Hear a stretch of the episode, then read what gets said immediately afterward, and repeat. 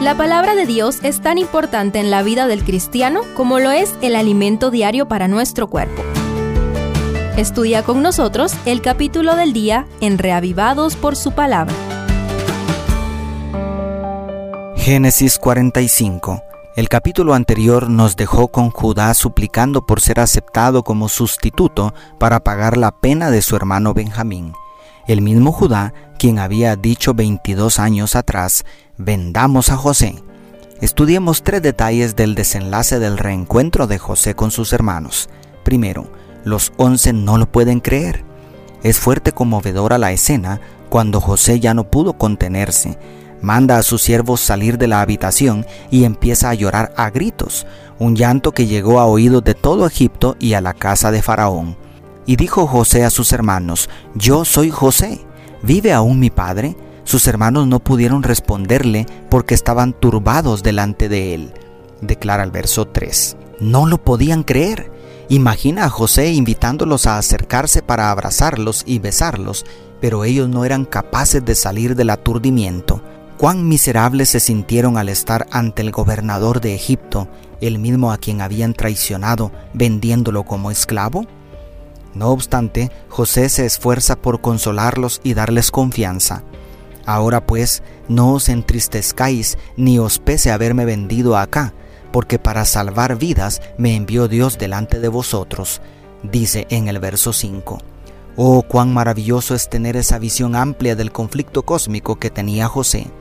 Cuando entendemos que hay una guerra cósmica entre el bien y el mal sacudiendo al universo, entonces nuestra leve tribulación momentánea, como dijera Pablo en 2 Corintios 4:17, se hace insignificante ante la gloria venidera. Por la grandeza de José, sus hermanos fueron sacados del remordimiento, de la culpa y el temor. ¿Es nuestra actitud ante los errores ajenos igual de sanadora? Segundo, Jacob no lo puede creer. Con el consejo de no reñir por el camino de José, el gobernador de Egipto, sus hermanos recorrieron el largo camino a Canaán sin terminar de salir del asombro. Llegaron a casa de su padre y le dijeron las nuevas diciendo, José aún vive y es señor de toda la tierra de Egipto. Pero el corazón de Jacob desfalleció porque no les creía, según el verso 26. Tampoco podía creerlo a excepción de Benjamín, todos se habían puesto de acuerdo para engañar a su padre diciéndole que su hijo quizá había sido devorado por una fiera salvaje. Jacob no había podido superar aquel insoportable duelo, pero se había convencido de que su hijo amado había muerto. Ahora la noticia no era apta para cardíacos. ¿Cómo creerles si habían sido capaces de mentirles sobre la muerte de José? Habían provocado una herida inmensa en su corazón y ahora le daban una noticia capaz de producir un infarto. ¿Cuán devastadora puede ser una mala noticia? ¿Cuán restauradora puede ser una buena noticia? Tú y yo decidimos qué clase de noticias compartir. Ojalá siempre compartamos las buenas nuevas de gran gozo del Evangelio. Y tercero, los carros de Faraón lo hacen creíble. Entonces ellos le repitieron todas las palabras que José les había hablado, y viendo Jacob los carros que José enviaba para llevarlo, su espíritu revivió, y dijo Israel, Con esto me basta, José mi hijo vive todavía, iré y lo veré antes de morir, declaran los versos 27 y 28. Así de conmovedora es la última escena del capítulo de hoy.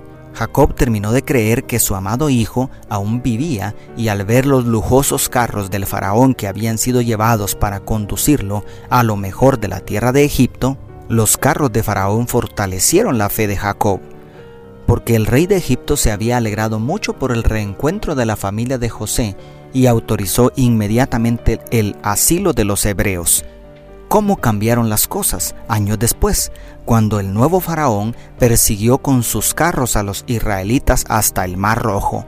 Esto nos enseña que nuestra fe no puede descansar en el favor de ningún ser humano por poderoso que sea.